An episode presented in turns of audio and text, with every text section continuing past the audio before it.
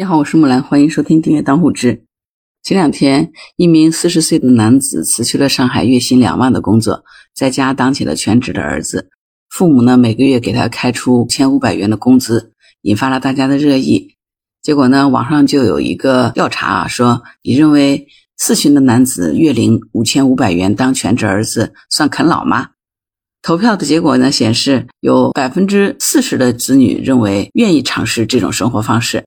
还有百分之三十五的呢反对，而反倒是呢父母反对的比例要明显高于要接受的，有将近八千人参与了这个投票啊，只有一千八百多人的认为呢这种模式本质上还是一个啃老，而绝大多数的这个网友是认为这个不算啃老，因为你现在请保姆护工他也很贵，嗯，还有的网友说呢只要父母和子女都愿意就行了，跟别人没关系。在小红书上面，关于全职儿女这个笔记有超过四万篇，有很多人呢都分享了自己成为全职儿女的这个日常。相比较邻国小日子那些彻底躺平在家什么事都不干，让年迈的父母被迫出去谋生的这个啃老一族呢，这些人呢大多数是通过陪伴父母做家务的方式换取自己长辈的经济支持。换句话说，其实他们还是在打工，只不过呢发工资的老板变成了爸妈而已。那对这件事呢，你怎么看？如果是你的话，你愿意回家做全职儿女吗？欢迎在评论区留言哦。今天就讲几个关于全职儿女的故事啊。二十五岁的山西姑娘小雨呢，大学毕业以后留在了上海，在一家外企做设计工作。在家人和亲戚的眼中呢，她一直是别人家的孩子，又努力又上进。可是呢，忽然有一天，她就拖着行李箱回到了家，她辞职了。而且呢，他不打算再回到上海工作了。小雨的这个决定呢，让爸妈有点措手不及，那就每天对他嘘寒问暖，生活上呢也处处照顾他。小雨说，其实主要是爸妈怕他遇到了什么事儿，不太敢刺激他，也没有问他以后什么打算，想让他多休息一段时间。小雨说，他裸辞的理由就是觉得卷不动了，不如回家。在家休息了两个多月以后呢，小雨打算去找工作，可是呢，老家和上海不一样。不是工资低呢，就是工作不如意，他妈妈就开始担心了，经常就会问他：“你今天打算怎么过呢？”后来呢，小雨说，他爸爸提出来，希望他在家做全职儿女。他的爸爸呢，在老家一所学校里当老师，还有几年就要退休了。小雨猜测呢，爸爸让自己做全职儿女，可能也是苦恼了很久以后做出的决定，估计是想保全他的面子，让他啃老有一个正当的理由。虽然说有些难为情，但是呢，小雨还是答应了。他和爸妈呢约好了这个工作的内容啊，就是每天做一日三顿饭，包括买菜。中午的时候呢，他爸爸在学校里吃，但是呢，他在给开店的妈妈去送饭。每天要打扫卫生，家务全包。如果爸妈有跑腿啊等额外的需求，他也要尽量的满足。做全职儿女的时候呢，小雨也保持了一贯的认真态度。他父亲上班很早。他就每天六点钟起床做早餐，然后呢出门买菜，菜钱是父母规定好的，每天不能超过一百五十元，剩下的他可以自由支配。回到家以后，如果时间还早，他可以睡个回笼觉，然后起床打扫卫生，准备午餐。下午的时间呢都属于他自己了。一般呢他只是看看书、上上网，很少出门。每天他会按时准备晚餐、洗碗，然后陪爸妈散个步、聊聊天儿。小雨说呢，他做饭不太好吃。刚开始的时候，他自己都觉得很难吃。但是呢，他爸妈还是吃了，还夸他做的不错。后来呢，他去网上看了一些教程，学了一些家常菜。现在的手艺，他觉得还过得去。他的焖面做的挺好的。对于小雨来说呢，他觉得做全职儿女并不轻松，但好在只是身体上很累，并没有太大的精神压力。至少他觉得他的劳动是值这四千元的。相比较之前的工作，性价比简直是太高了。而且他觉得在家里呢，他还挺快乐的。如果他爸妈愿意，他可以一直这么过下去。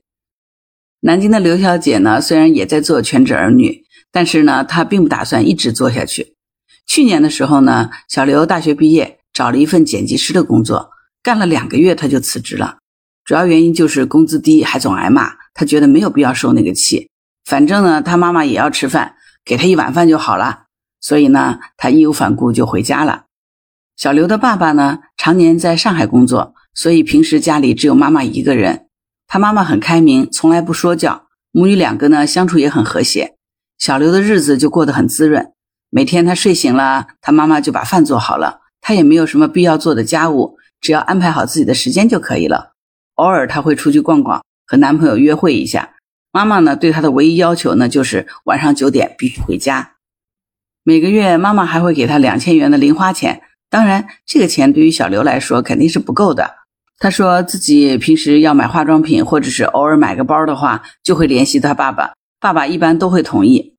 对于一直不去工作呢，小刘自己也有些过意不去。偶尔呢，他会帮妈妈做点家务，比如拖个地啥的。他妈竟然会说他又懂事又能干，真的是太搞笑了。他自己都觉得有点不好意思。有一次他爸爸回家，父女两个呢喝了点小酒。借着酒劲儿，他就问爸爸：“自己一直在家待着，爸爸怎么想？”爸爸说：“他自己想做什么就去做什么好了，没有关系的。”小刘在大学期间曾经经营过服装网店，辞职回家的一年时间里呢，他有了时间去打理。最近呢，这个网店就稍微有了一些起色，生意还不错。后来呢，他还报考了南京本地一所大学的研究生。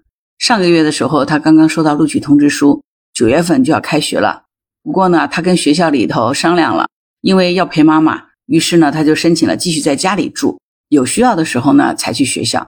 其实呢，相比较前面的小雨而言，这个小刘我们能够看得出来啊，他只是暂时做了一些生活和工作上面的调整，马上就要开启研究生的学习生活了。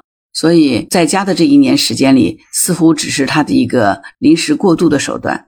而且他的全职儿女呢，并没有像前面那个小雨一样，要靠帮助爸妈干家务活才能够领取工资，反倒是每天悠哉悠哉的，妈妈还继续给他两千块钱的零花钱。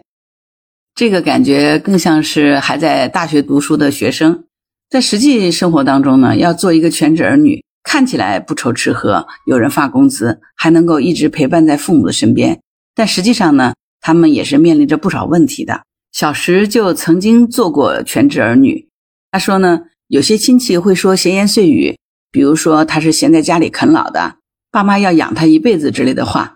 虽然说他自己父母并没有提出什么建议，但是当别人说这些的时候呢，小石总是觉得对不起父母，而且觉得自己的价值感很低，所以心理压力很大。在家待了半年以后呢，他还是决定要改变，他找到了一家公司做实习生，一边工作一边备考研究生。和小石一样，年纪轻轻的全职在家里，遭受到周边人异样眼光的人还是有很多的。有的网友呢就表示说，每天出去遛狗，遇到热心的阿姨呢，就会问他：“你咋不上班呢？”他就回答说：“我上夜班。”从前面几个故事来看呢，全职儿女几乎都是各个家庭自主的一个选择。总的来说呢，各个家庭父母和孩子之间也都达成了共识。不过呢，还是有一些人担忧啊。全职儿女是不是第一块倒下的这个多米诺骨牌呢？做家务和陪伴父母，其实只是一个看上去很美的借口。很多人可能最终因为这个不自律，仗着父母对自己的宠爱，一步一步的放低了对自己的要求，最终真的成了一个丧失工作能力的啃老族呢。这种情况的确在日本是有发生的。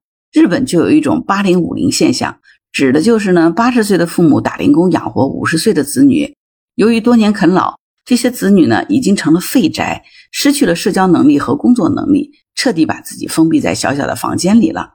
那你觉得这些全职儿女是不是最终也会出现八零五零现象，成为废宅呢？如果是你，你会愿意选择回家做全职儿女吗？如果你有孩子，你会愿意你的孩子回家做全职儿女吗？欢迎在评论区留言。如果你喜欢木兰的节目。欢迎订阅、点赞、转发、当护知。当然，如果你喜欢木兰，也可以加入木兰之家听友会，请到那个人人都能发布朋友圈的绿色平台，输入木兰的全拼下划线七八九，就可以找到我了。好啦，今天就到这儿，我是木兰，拜拜。